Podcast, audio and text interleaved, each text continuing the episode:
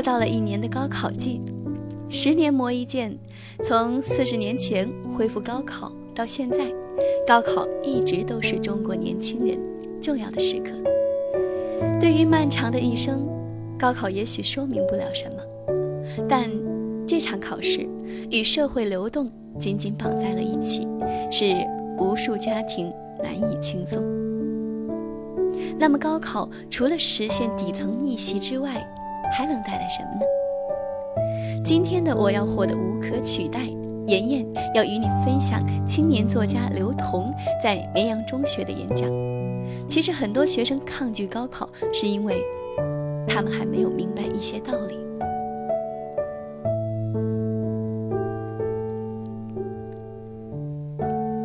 几年前，《人民日报》发了一篇新闻。说是一个父亲不想让自己的女儿读大学，因为他认为读大学要四年的时间，一共要花掉八万块的学费，毕业后找的工作可能月薪也就两三千，他认为太不划算了。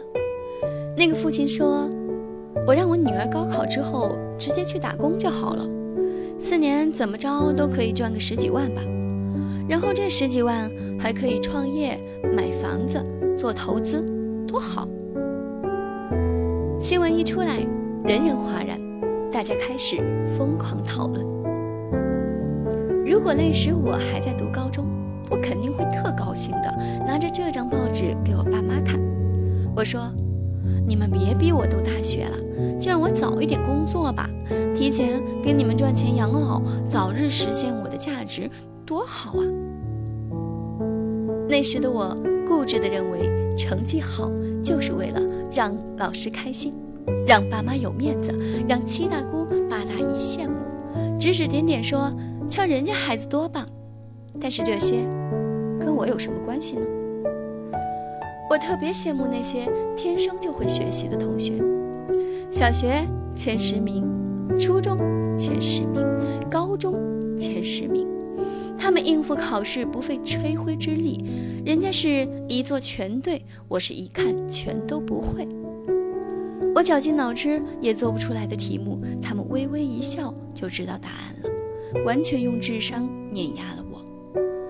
久而久之，我认定了一件事儿：学习好、成绩好，对我来说就是不可能实现的白日梦，而我的存在就是个笑话，就是为了。给做尖子生的做陪衬，我认为自己完全不具备学习能力，那我为什么要强迫自己去学习，去考大学，让自己输个彻彻底底呢？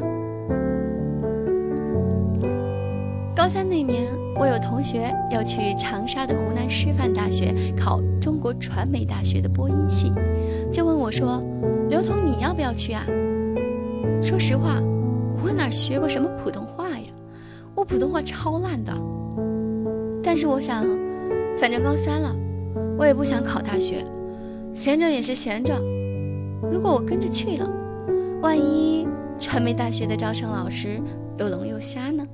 万一把我录取了，那不是天上掉馅饼的事儿吗？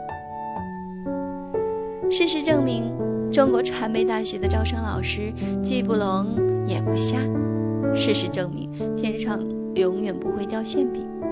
我初试就被淘汰了，而我的那些同学都进了复试。既然如此，我就干脆死了心，来都来了，那就在校园里随便转转呗。于是，在同学去参加复试的时候，我就绕着整个大学城一点一点的逛。我看到那些风华正茂、意气风发的大学生们，他们结伴成群，一起弹吉他。一起唱歌，一起表演话剧，一起喝酒，一起看电影，在英语角用英文随意聊天。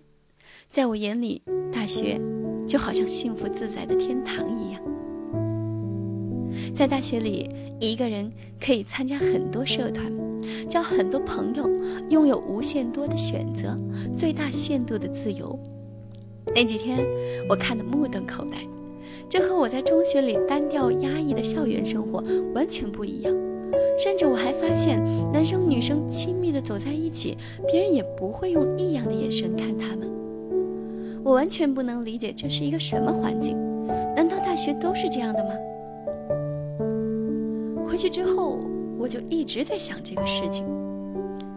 我的家乡在湖南郴州，那是一个小的不起眼的城市。生活了十几年，周围的同学和熟人都是一样的，亲戚朋友也是一样的，同样的面孔，同样的思维，同样的习惯，同样的言谈，生活圈子极其狭窄。我稍微有一点事儿，立刻传得人尽皆知。人人都知道我的短板，所以所有人看见我必说的一句话就是：“刘同。”你根本考不上大学，你真的不是读书的料。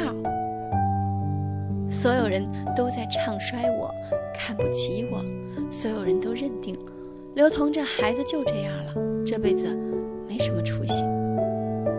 时间久了，我产生了破罐子破摔的心理，我抵触所有人，抗拒所有人。我不是不想考大学，我只是太讨厌那些在我耳边叨叨着让我一定要好好学习的人。他们好像是情感的绑架者和践踏者，以所谓的用心良苦，打着为你好的旗号，不断的打压我、踩扁我，让我深信不疑的认为自己就是叉叉叉，一无是处。从师大回去之后，我突然开窍了，眼前似乎打开了一扇门，通往一条从未见过的道路。我不再消极对抗。不再懈怠沉沦，我开始强烈的想尝试一种新的生活。我想认识更多有趣的人，而不是十几年来随时随地的都会讽刺我的那些熟面孔。我也想去参加那些社团，接触全新的面孔、全新的人群。我想摆脱父母的安排，不再由任何人告诉我该如何去做。那一刻，我幡然醒悟。仿佛被打通了任督二脉，整个人都亮堂了。我必须要靠自己的努力走出去，看看外面的世界。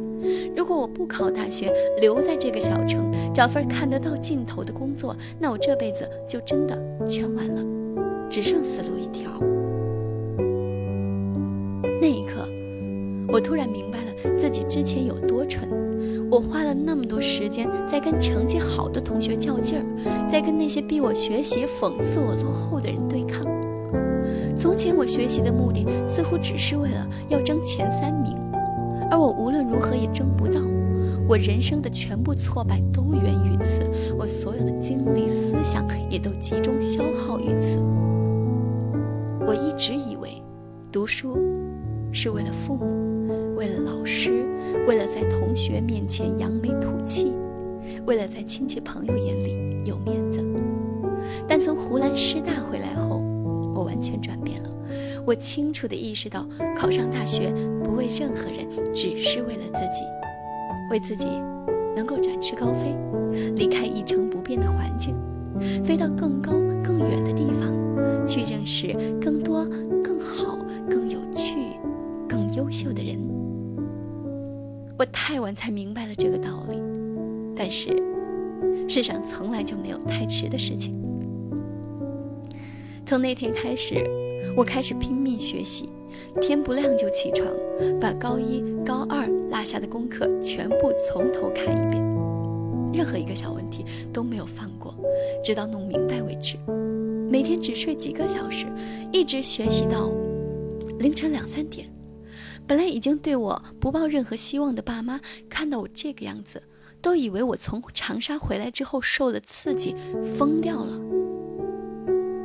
去搞中传播音系之前，我的成绩是班里倒数十名。最后高考的成绩出来，我让所有人大跌眼镜，比一模成绩高出一百多分，超水平发挥，考上了湖南师范大学的中文系。进入大学之后，我每天都开始练习写作，也开始认识更多的朋友。他们性格迥异，新鲜风趣。我跟他们分享读书的感受，尽情讨论对各种事物的看法。我整个人的状态一下子就变了，从高中时的颓废、自卑、压抑，变得阳光、乐观、热情。我在大学里面认识了一个女同学，对我影响深远。那时因为我的钱老不够花，那个女同学总是特大方的借我钱，而且还不催着我还，我就很奇怪。打听之后才知道，原来她是特困生，有补助，还有特等奖奖学金，每个星期还去当家教，所以就显得很有钱的样子。她的经历让我汗颜，而当我有一天在校报上看到她的专访，就彻底被她折服了。他上小学的时候，爸爸得骨癌去世，为了给爸爸治病，家里花光了所有的钱，还欠了一大笔债。他就跟妈妈商量，放弃考大学，选择读中专，这样可以提早几年出来工作。他成绩非常好，考上中专后顺利找到了一份小学老师的工作。正当家里一切慢慢好起来的时候，妈妈突然被诊断得出了肌肉萎缩，失了自理能力。从那天开始，他每天早上七点钟去学校教书，晚上回来之后给妈妈按摩，缓解妈妈的疼痛，一直要按到下半夜。妈妈睡着之后，他再去备课，睡两三个小时，然后又去学校上课，就是这样一直扛，一直扛，几个月、半年、一年，然后就在妈妈病情加重的时候，他所在的中专突然告诉他，学校有五个名额。可以推荐去报考湖南师范大学，问他要不要试一试。在他的字典里从来就没有“大学”这两个字，他认为自己这辈子已与大学绝缘，而且他的成绩不是五个人里最好的，他的综合条件也不是最优秀的，即便机会来了，也终于绝对轮不到他。这件事儿他没有跟妈妈讲，但他还是悄悄去了湖南。去了长沙，因为他跟我一样，从来就没有去过省会，他只是想去见识一下。没想到他初试竟然过了，通知他二试的时候，他依然不抱任何希望。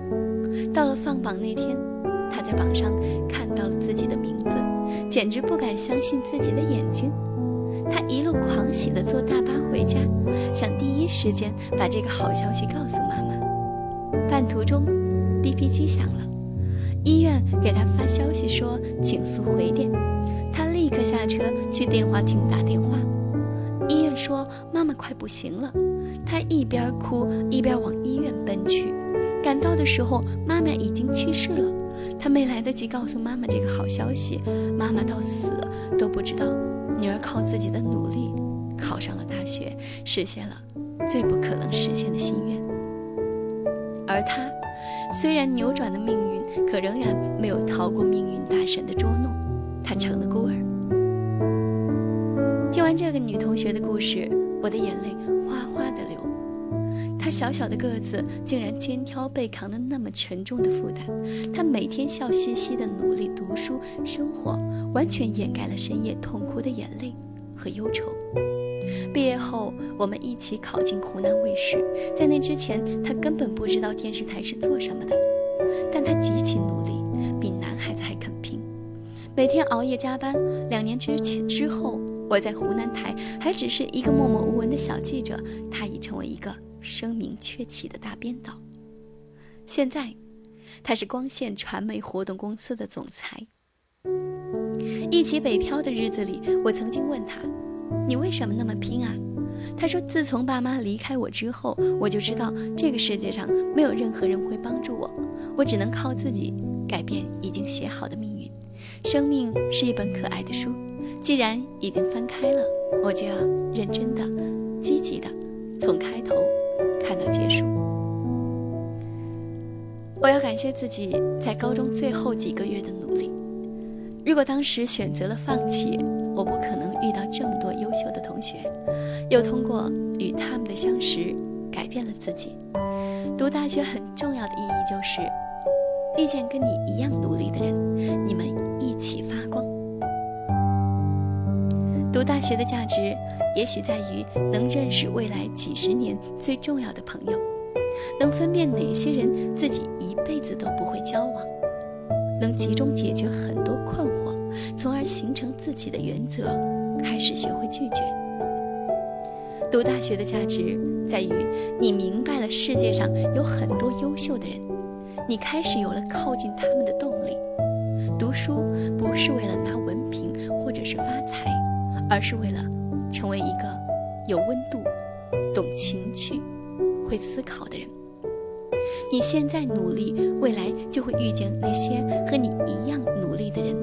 你现在不努力，你未来遇见的人，大概也是和你一样的状态和处境。